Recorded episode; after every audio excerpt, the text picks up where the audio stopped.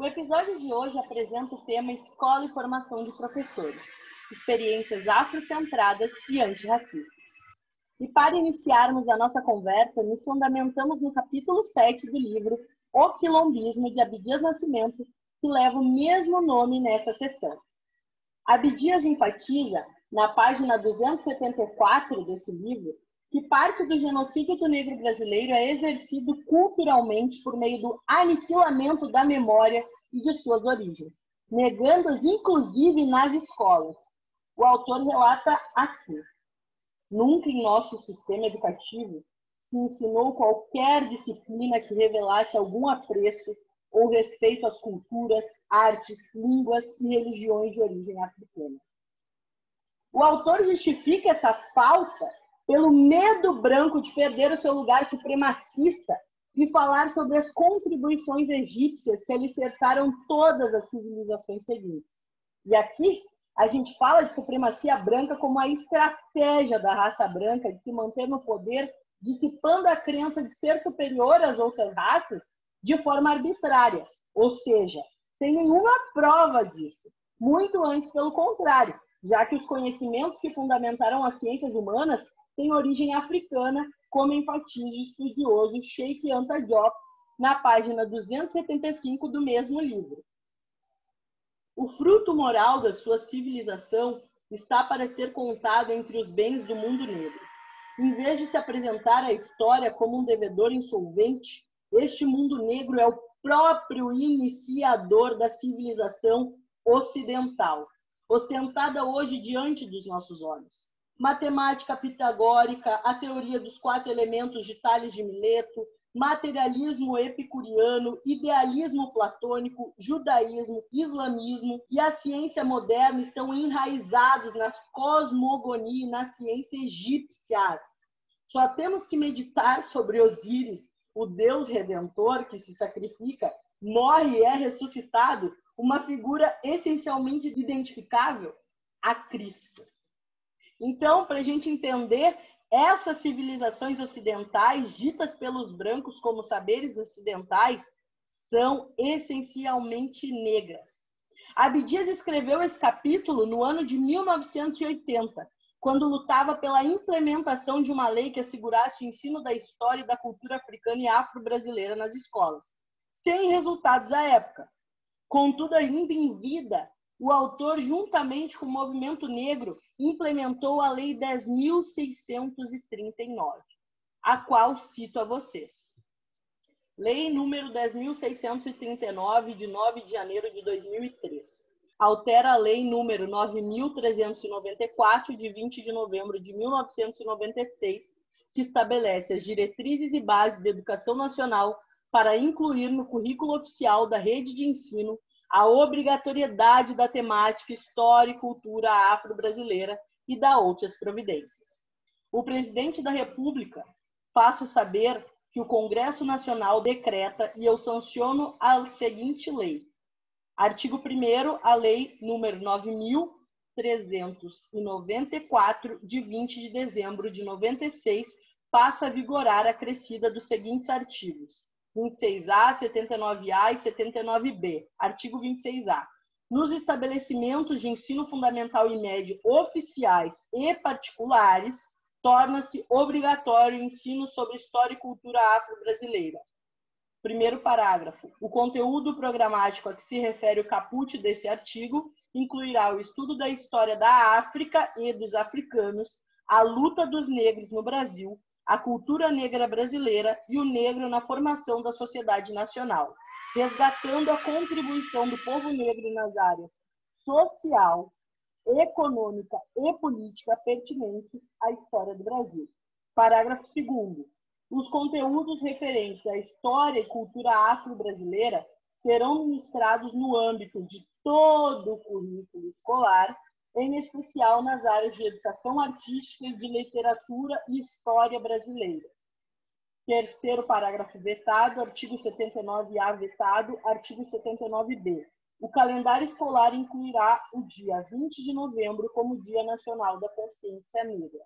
Artigo 2 esta lei entra em vigor na data de sua publicação. Brasília, 9 de janeiro de 2003, 182 da Independência e 115 da República.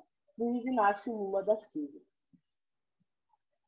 Então, pessoal, para quem ainda não conhecia a lei, essa lei 10.639 assegura no currículo escolar a história e a cultura africana e afro-brasileira, assim como a comemoração do dia 20 de novembro, o dia que marca a vida e morte de Zumbi dos Palmares, um dos nossos líderes do Quilombo dos Palmares, a primeira sociedade democrática efetivamente que se tem registro e história no Brasil, que defendia a política, a economia, a sociedade democrática para negros, indígenas e brancos. E importante de ser acrescentado, tal lei foi suplementada pela Lei 11.645, assegurando o ensino da história e da cultura indígena, povo originário brasileiro que necessita tanto quanto o povo negro ser reconhecido e valorizado. E assim a questão que fica é a seguinte: como nós, professores, podemos ensinar sobre a história e a cultura africana e afro-brasileira sem termos uma formação própria para isso? Nas graduações, o ensino da ERERA, educação para as relações étnico-raciais, não está assegurado. Aqui te propomos uma duplação. Se aquilombar, se juntar em coletivo com os teus irmãos negros, aliados não negros, professores e alunos para encontrar estratégias e ampliar o teu repertório sobre a história, a cultura africana e afro-brasileira e, ao mesmo tempo, lutar pela incorporação desse patrimônio nacional a todos os níveis de ensino, como já previa Abdias Nascimento. E como? Discutindo a importância dessas discussões com seus colegas e direção, sugerindo esses temas para formações na escola ou na Secretaria de Educação, questionando a falta desses conhecimentos na graduação, licenciatura e pós-graduações, apresentando e compartilhando fisicamente com os colegas de trabalho e nas redes sociais o resultado positivo para aprendizagem e desenvolvimento identitário e socioemocional de estudantes negros e não negros quando falam sobre negritude. E tu, que não é professor e está ouvindo esse podcast e tem proximidade com algum, sugira esse canal para ele. Se algum parente seu frequenta a escola, sugiro o ensino da história e da cultura afro-brasileira para a direção pedagógica e para os professores dele. Se os filhos dos seus amigos frequentam a escola, sugiro que eles abram essa conversa com a escola em questão. E o que é o quilombismo? Uma palavra que origina do termo quilombo. Segundo Abdias, na página 281, os quilombos resultaram dessa exigência vital dos africanos escravizados, no esforço de resgatar sua liberdade e dignidade através da fuga ao cativeiro e da organização de uma sociedade livre. A multiplicação dos quilombos fez deles um autêntico movimento amplo e permanente, dando a impressão de um acidente esporádico no começo, rapidamente se transformou de um improviso de emergência em metódica e constante vivência dos descendentes de africanos que se recusavam à submissão, à exploração e à violência do sistema escravista. O quilombismo se estruturava em formas associativas que tanto podiam estar localizadas no seio de florestas de difícil acesso, que facilitava sua defesa e organização econômico-social própria, como também assumiram modelos de organização permitidos ou tolerados, frequentemente como ostensivas finalidades religiosas, católicas, recreativas, beneficentes, esportivas, culturais ou de auxílio mútuo. Não importam as aparências e os objetivos declarados. Fundamentalmente, todas elas preencheram uma importante função social para a comunidade negra, desempenhando um papel relevante na sustentação da comunidade africana. Genuínos focos de resistência física e cultural. Objetivamente, essa rede de associações, irmandades, confrarias, clubes, grêmios, terreiros, centros, tendas, apoxés, escolas de samba, gafieiras foram e são os quilombos legalizados pela sociedade dominante do outro lado da lei, ergam-se os quilombos revelados que conhecemos. E por que não dizer que os projetos que estão aqui hoje são quilombos também. Assim, com o objetivo de nos aquilombarmos e ampliarmos o nosso repertório de práticas para a educação para as relações étnico-raciais, nesse episódio estão presentes quatro professoras maravilhosas e uma aluna muito especial para falarem conosco. São elas, professora Luciana Dornelles, professora da luta antirracista, graduada em Educação Física pela URGS, pós-graduada em Atividade Física Adaptada e Saúde, mestrando em Educação pela mesma universidade, idealizadora do projeto Empoderadas IG e produtora cultural pela Malê Afro Produções, uma das idealizadoras do projeto Afrofit voltado à saúde da população negra. Eduarda Lária, estudante antirracista cursando o segundo ano do ensino médio e participante do mesmo projeto Empoderadas IG. Adriana Nunes, pedagoga, especialista em ludopedagogia e arte-terapia, professora de educação infantil da Rede Municipal de Ensino de Porto Alegre e membro do grupo Cangerê, apaixonada pelas infâncias, segundo ela. Jaqueline Franco, professora antirracista e feminista, licenciada em computação pela Fevale, especialista em mídias na educação e em EJA profissionalizante pela URGS, mestranda em educação pela mesma universidade, integrante do grupo Cangerê, grupo que promove formação de práticas antirracistas para professores e atua com anos iniciais, educação profissional, iniciando uma atuação com bibliotecas coordenadora do coletivo é Tempo de Aquilombar, na MF Afonso Guerreiro Lima. Sejam bem-vindas, gurias! Oi! Boa noite! Boa noite! então, para a gente começar essa conversa, dou início com uma pergunta para a Luciana. Lu, conta um pouco para a gente quais são os projetos que tu desenvolve atualmente dentro da ERE principalmente, né, acredito eu, o projeto Empoderadas IG. Eu acredito que a ERER, assim, ela rompe os muros da escola, né? Porque como muitos de nós, a gente não teve esses aprendizados, esse acesso dentro da escola, muitas vezes a gente precisa romper com esses muros e trabalhar a ERER também em espaços não formais. Então, dentro da escola, o projeto Empoderadas IG nasceu para que eu pudesse trabalhar com esses alunos assim conteúdos e dar acesso a eles a conteúdos que eu não tive quando eu era aluna também. Eu também trabalho com o projeto Afrofit, né, um projeto voltado para a saúde da população negra.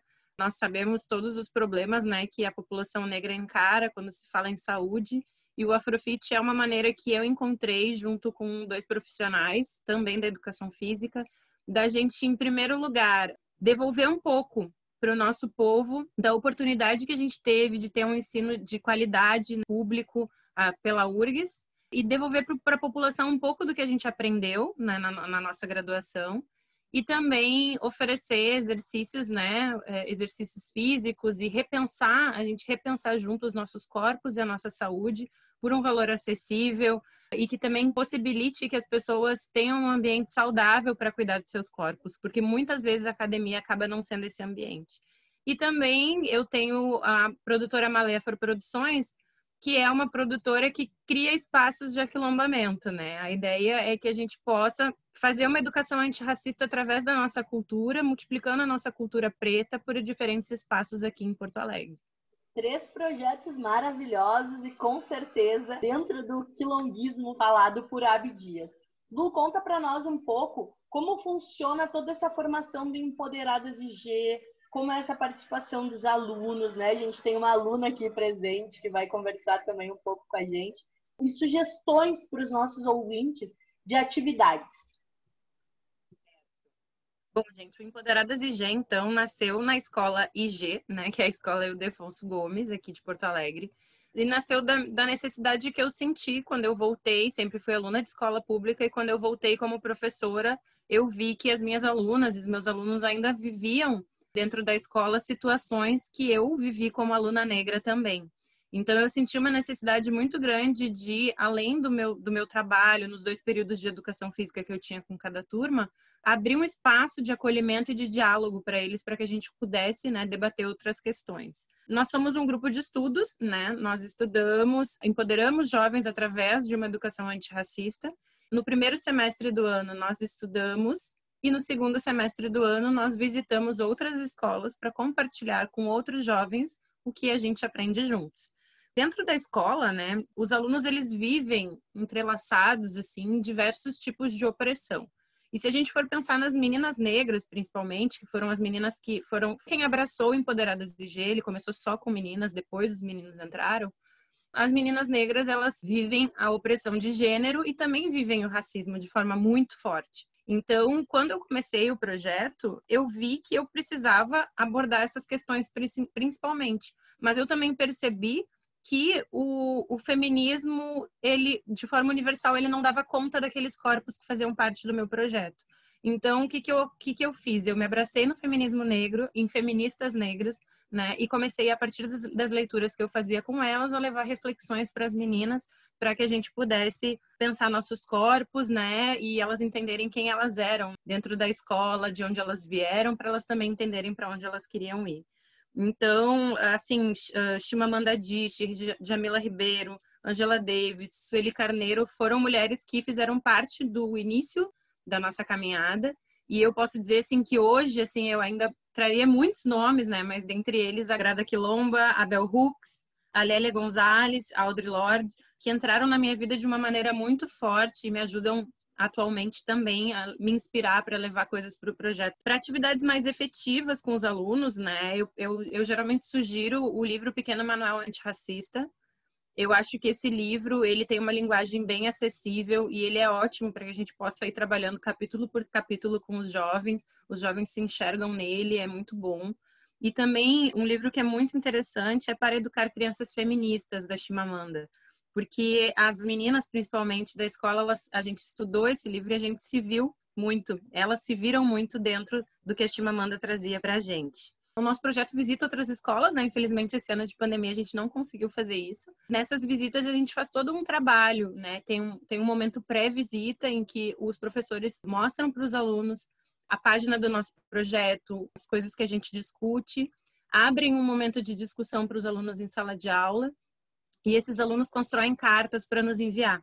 E nessas cartas surgem conteúdos incríveis, assim, os professores, só nesse momento os professores já falam que, tipo, já vale muito, porque os alunos se veem ali e muitas vezes os professores dizem, né, nos relatam, assim, que alunos que nem falam muito em sala de aula, ou que geralmente não gostam de fazer tarefas, escrever, fazem cartas enormes, porque eles, além de se ver, eles entendem que eles têm o que dizer, né, eles têm muito a dizer sobre esses assuntos, eles têm essa carência de falar sobre esses assuntos dentro da escola. Depois que a gente recebe essas cartas, então a gente vai para a escola, né, com o grupo todo, geralmente uns 14, 15 adolescentes, mais o nosso video, videomaker. E quando a gente chega na escola, a gente tem dois momentos. Um primeiro momento em que a gente escolhe geralmente 15 cartinhas, né, das, das que também dialogando com os professores, a gente sente que necessitam de uma intervenção. E nesse momento, os nossos jovens interagem, assim, as gurias geralmente fazem uma atividade antirracista com esses alunos, né? como a nossa caixinha do argumento, que depois a Duda pode explicar melhor para vocês. E também tem um momento final dessa primeira parte, que é o um momento de integração dos jovens mesmo, para eles trocarem contatos, se conhecerem. Uns fazem penteados, uns se maquiam, uns tiram fotos, eles se espalham pela sala e interagem. E o um segundo momento é uma palestra, que aí a gente leva já para um grupo maior, né, para todos os jovens, que forem fazer parte da atividade. Nessa palestra a gente fala um pouco sobre gênero, sobre uh, diversidade, sobre racismo, né, sobre respeito, sobre saúde mental, falando sobre diversos assuntos e principalmente sobre educação antirracista e a importância dela dentro da escola. Então, é um pouquinho, né, do que a gente faz. Na verdade, poderia ficar aqui falando horas, porque a gente tem quatro anos de projeto com muitas experiências. Obrigada, né, aproveitar para te agradecer pelo convite. É um prazer estar aqui, principalmente com uma aluna minha aqui junto comigo, que eu me orgulho muito. Tenho muito carinho por todos eles. Um beijo para as empoderadas. Gente, quem quiser conhecer melhor o projeto Empoderadas IG, sigam no Instagram e vocês vão conseguir ver o cotidiano desse grupo. E para falar um pouquinho mais para nós, a Eduarda vai contar das suas experiências e eu já tô louca para saber o que, que é essa caixinha do argumento, Eduarda. Conta para nós. Oi, gente, tudo bem? Falar um pouquinho uh, primeiro sobre a diferença que o projeto faz na minha vida. Continua fazendo muita diferença. Porque no projeto, antes de entrar no projeto, eu achei que era só beleza, só cabelo, porque vi as gurias maravilhosas soltando cabelo, se desconstruindo, né? Daí eu achava que era só cabelo, até que a Sora Lu me convidou para participar. E eu aceitei. Daí, quando eu entrei, primeiro foi a minha, o meu jeito, assim, estética. E depois eu percebi que não era só cabelo, a gente fazia estudo, a gente reconhecia quem a gente é, que a gente, a maioria das coisas que a gente não estuda na sala de aula, que no ano passado, a gente fazia no projeto, porque na sala de aula nunca falam toda a história dos negros, né? Sempre falam o lado ruim, a maioria. E as, eu nunca, tipo, eu nunca imaginei mesmo que lugares, lugares que eu não sabia que eu podia ir, lugares que eu conheci com o projeto, o projeto abriu muitas portas pra gente. Tem até o teatro, a Fundação Iberê Camargo, que a gente foi, o Farda Papel. Foi muito lindo, a gente, a gente percebeu muita arte. E estar em um lugar que a gente não teria o acesso é muito importante. Depois a gente ainda refletiu muito sobre essas artes. E o que mais me chamou a atenção foi como o artista fazia as pessoas maiores que a cidade porque a gente é muito maior do que a gente pensa que a gente é. A gente tem muita coisa para mostrar. Sobre a caixinha dos argumentos, é uma caixinha onde a gente bota algumas palavrinhas racismo, racismo reverso, representatividade, e a gente sorteia para alguns alunos. E a palavra que, que a pessoa pega, ela tem que falar sobre se ela já ouviu falar algum lugar, se ela já passou por alguma situação que essa palavra tem a ver. E assim a gente vai se desconstruindo, assim, todo mundo junto. E até se soltando mais. A gente vai fazendo muito, falando muitas histórias uns com os outros. Eduarda, lindo o teu relato. Para quem não sabe, a exposição que a Eduarda falou, Pardo é Papel, é uma exposição em papel, já desconstruindo essa cristalização das belas artes, que geralmente só tem quadros, grandes telas e esculturas no museu. Aí leva produções em papel, tá? Do Maxwell Alexandre. Se vocês quiserem conhecer um pouco mais, tanto podem procurar o autor no Instagram, quanto na página do Iberê Camargo. Procurem o site, vocês vão encontrar o material da mediação cultural da Fundação e também um catálogo com as obras. E Eduarda, muito obrigada por explicar para a gente sobre essa caixinha. Tenho certeza que vai ter muita gente utilizando aí nas suas práticas. Muito obrigada a vocês por dar espaço para a gente falar. E, gente, seguindo aqui nas nossas falas, agora eu quero saber um pouco sobre a Adriana. Adri, conta para os nossos ouvintes. É possível fazer educação para as relações étnico-raciais com a educação infantil, como é que é trabalhar com essa faixa etária? Oi, gente. É possível sim, e eu vou apresentar para vocês algumas práticas, mas antes quero falar um pouquinho uh, do meu lugar de fala, do nosso lugar de fala. Então, antes eu gostaria de dizer que eu faço parte do grupo Cangerê, que a Jaque vai falar um pouquinho mais do grupo ali, e esse grupo ele é muito importante na, na minha caminhada, tanto quanto professora e como mulher negra, né, que é um grupo que me auxiliou muito em muitas construções e aprendo muito com elas. E gostaria de dizer também que a gente possa lembrar, e na fala das outras colegas que falaram um pouquinho antes, o quanto a nossa história, a nossa infância, quanto menina negra, é marcada já por racismo desde quando a gente entra na escola. Então, acho que isso é um dos fatores que, que me marcam também, enquanto criança negra, e que me fazem uh, fazer projetos e atividades e propostas para uma educação antirracista na educação infantil. Acho bem importante a gente falar que para a educação das infâncias nós trabalhamos com memórias afetivas. Vocês vão perguntar se as crianças vão construir conceitos, se elas vão fazer provas, mas na educação infantil nós apostamos nas experiências, nos processos. Essas crianças entram na escola infantil muitas vezes com zero, um ano de idade e saem da escola com seis anos. Então, nós apostamos que cada ano, cada etapa, ela vai acrescentando outras memórias, novas memórias, que nós chamamos de memórias afetivas. E assim, no final dos seis anos dela na educação infantil, ela está pronta e ela está empoderada para ir para o ensino fundamental. Agora eu vou falar um pouquinho para vocês algumas propostas que a gente pode fazer com bebês, que é o desenho do mapa do continente africano e o mapa do Brasil. Pode ser desenho o formato com giz no chão, ou pode ser no papel pardo, ou papel que vocês tiverem. Deixa a criança pular, engatinhar, rolar de um lado para o outro, de um mapa para outro. Se optar por usar tinta, tinta comestível de preferência ou não, deixa essas crianças pintarem do continente para o mapa do Brasil e por aí vai, fazer essa mistura. Outra proposta que é interessante fazer é da árvore do baobá. Mostre, conte às crianças sobre a árvore do baobá, sobre seu tronco grosso, fale, mostre às crianças os troncos das árvores e crie um tronco como as crianças, através de argila com água. E sim, as crianças ter essa questão sensorial de tocar na argila e construir o tronco. Comunique à família, conte à família o que estamos fazendo com as crianças, conte à família sobre a árvore do baobá e peça que ela contribua também, levando tecidos e outras coisas que possam acrescentar nessa árvore. Afinal, nós queremos que esses assuntos também cheguem nas casas e na comunidade.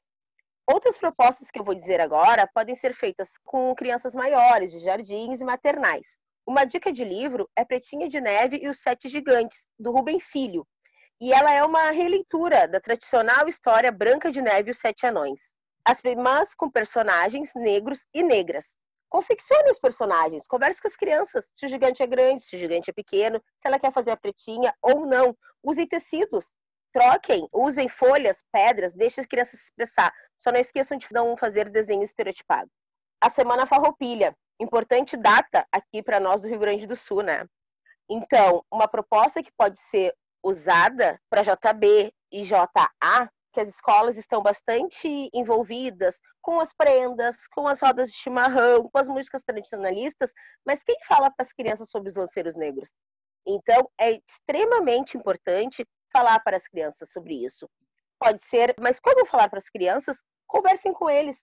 Sinta o como a turma se sente para falar sobre o que é liberdade, se nós podemos ir, se podemos vir, sobre o que é ser um herói, como é ser enganado. E além de tudo isso, é importante informar a família e a comunidade, colocando os cartazes nesses lugares onde estão os piquetes ou outras famílias precisam também saber sobre essas novas informações. Uma outra dica é sobre o Cineminha. Cineminha do livro das Tranças de Biton, de Silvane Dilfi.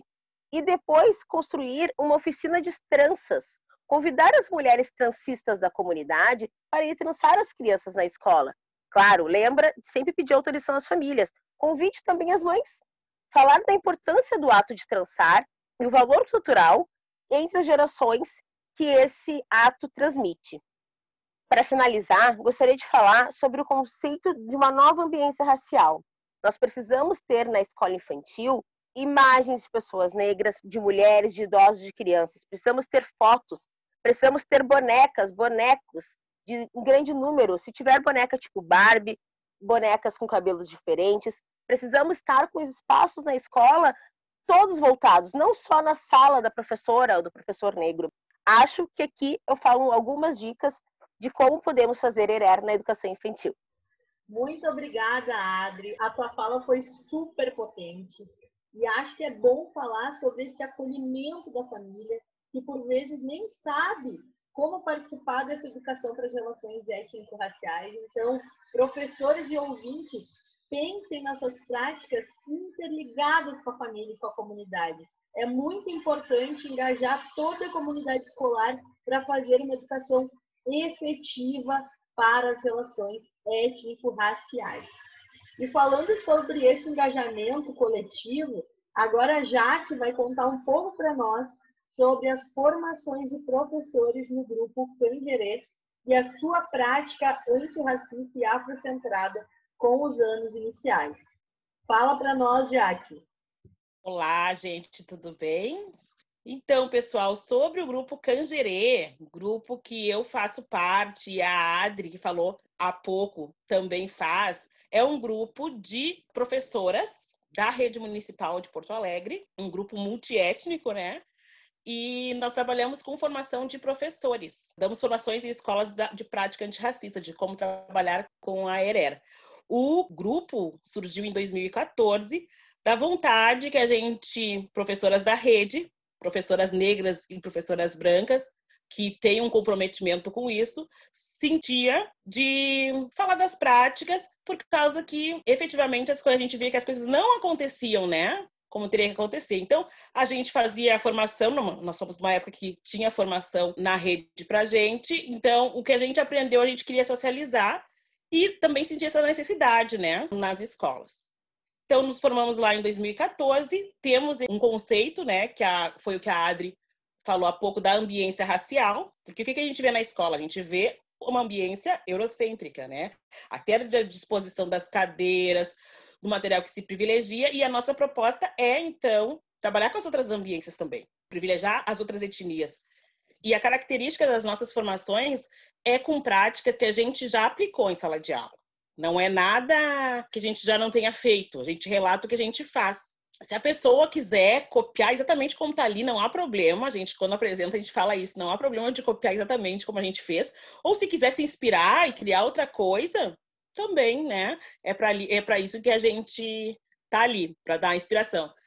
E a gente também já apresentou para a formação de professoras nos, nas escolas que tem o magistério na rede municipal, que é o Emílio Meyer e o Liberato, escola que eu atuo, e também fizemos uma formação na Uniriter com alunas de pedagogia. E também no presídio, em Canoas, naquele presídio que tem uma proposta diferente também, os apenados receberam formação do Cangerê. Temos várias práticas maravilhosas, né? Eu vou falar de uma minha que eu fiz quando eu estava atuando no ambiente informatizado da escola, que foi a construção de um jogo, um jogo de labirinto das personalidades negras porto-alegrenses. Eu dava aula no ano de 2016 para três turmas de quarto ano, que a gente chama B10 na rede municipal de Porto Alegre, que é o primeiro ano do segundo ciclo.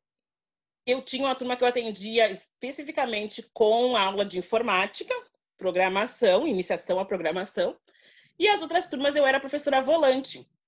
Então eu atuava em momentos específicos que a professora referência não estava com eles.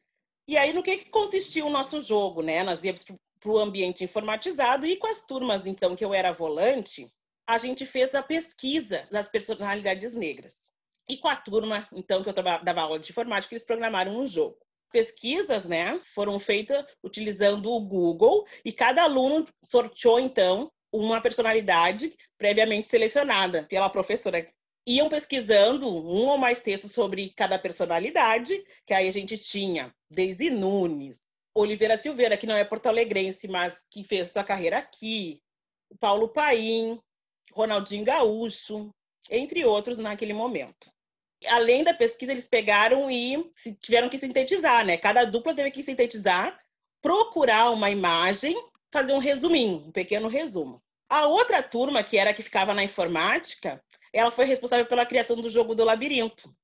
E aí ela desenhou o fundo da tela que ia ter nesse jogo, definiu o trajeto, fez as rotinas de programação lá para que o cursor andasse. E aí consistia no quê? Cada vez que, que encostasse num um determinado desenho que eles botaram lá, abria então a tela de um personagem, uma personalidade, e aí vinha a descrição do personagem. Eles trabalharam com a questão do ano ciclo deles, que era aprender sobre Porto Alegre, aprenderam sobre as personalidades negras e ainda fizeram a programação do jogo e conseguir envolver as três turmas.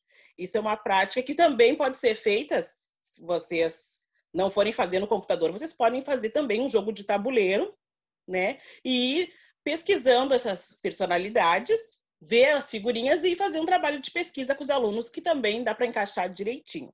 E a sugestão que eu tenho para dar é um trabalho que eu fiz, então, dentro da minha sala de aula, com alunos de quarto ano também, e de terceiro, pode ser feito, de segundo, porque eles gostam muito, que são uns bonequinhos para montar, que é, que é do projeto A Cor da Cultura. E vocês podem encontrar isso no site da Cor da Cultura. Chegando lá no site, tem a parte do kit A Cor da Cultura e tem o caderno Modos de Brincar, Lá na página 109 vai ter os moldes Então, dos bonecos, imprime, daí faz cópia e aí eles vão poder montar é, o molde do boneco com roupinhas de baixo e o molde das roupas. Tem o menino e a menina africanos. E depois disso, depois que vocês montarem o boneco com as crianças, podem pedir, solicitar coisas para eles, como pesquisar nomes de origem africana, colocar nome nos bonecos, né? Qual é o país que, que eles podem pertencer dentro do continente africano, porque aí a gente já vai trabalhando que a África não é um, um país, a África é um continente. Se faz, então, trabalhos com esse viés. Já que muito legal essa tua atividade do labirinto da informática, até por causa desse momento de pandemia que a gente está vivendo. Por vezes os professores acabam pensando que não tem como trabalhar a ERER nesse contexto porque estão à distância, né? E essa é uma prática, por exemplo, que facilmente seria adaptável para esse momento online. O professor poderia, ou a professora, escolher previamente as personalidades negras, né, sortear de forma online com os alunos, fazer essa pesquisa e desenvolver um jogo. E a gente sabe hoje que tem vários softwares que já têm uma pré-definição de jogo e que a gente pode utilizar para isso. E pessoal, é, eu falo que eu sou professora e muitos não sabem que a minha formação inicial é em pedagogia, né? Então vou falar para vocês também algumas das minhas práticas, vou sugerir de uma forma mais listada, diferente das gurias que explicaram todo o processo. E quem tiver alguma dúvida, nos chame nas nossas redes sociais. Eu trabalho numa escola que se chama Hilário Feijó. Entrei nessa escola em 2018 é o meu terceiro ano como professora dos quintos anos, né? Já fui professora de ciências naturais e humanas, de português e agora sou professora de uma única turma nesse momento de pandemia. E a escola já tinha um projeto que se chamava Hilário de Todas as Cores, que era feito em novembro. E esse projeto foi se ampliando e hoje ele assume um protagonismo durante o ano todo mais para umas turmas, menos para outras, né? mas a gente consegue trabalhar a educação para as relações étnico-raciais durante todo o currículo e ano letivo. Propriamente com as minhas turmas, eu fiz algumas atividades que eu vou sugerir para vocês. Então, por exemplo, contações de histórias, e aí eu usei muitos contos afro-brasileiros do Rogério Andrade Barbosa, que a gente tem às vezes nas nossas bibliotecas da escola.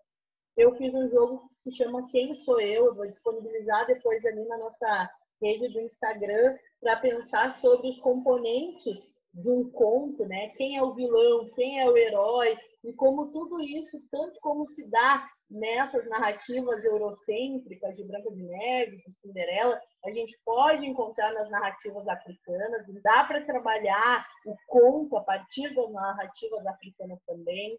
A gente pode fazer bonecas negras com retalhos.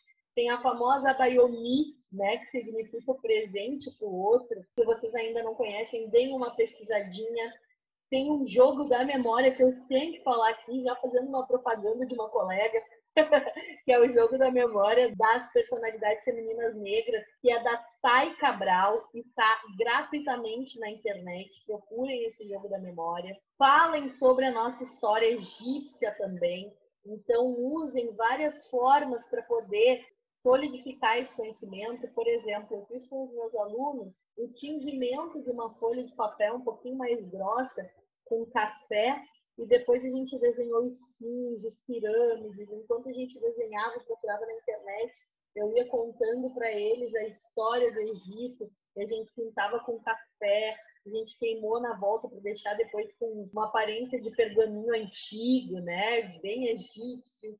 Falem sobre os hieróglifos, pesquisem as palavras que tem no nosso vocabulário da língua portuguesa e que são africanas, né? Muitas dessas palavras são de origem quimbundo, são de origem banto. Falem sobre isso com as crianças. Falem sobre os nossos artistas em todas as áreas, no teatro, na música, no cinema, nas artes visuais, como relatou a Maria Eduarda do Par de Papel. Mostrem essas produções para os nossos alunos para que eles vejam que nós somos muitos. Nós temos muitas culturas e muitas identidades. Então, para finalizar, eu gostaria de agradecer por esses relatos maravilhosos e potentes.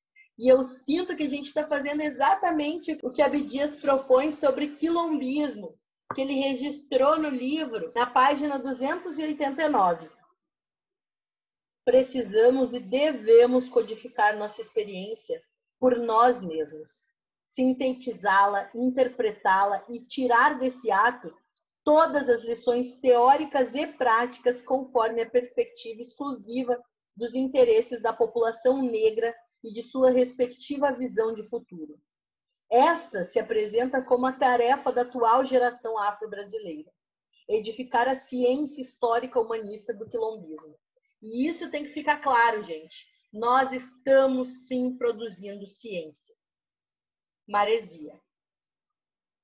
Casa de Maré, imensidão, resguarda maresias todas.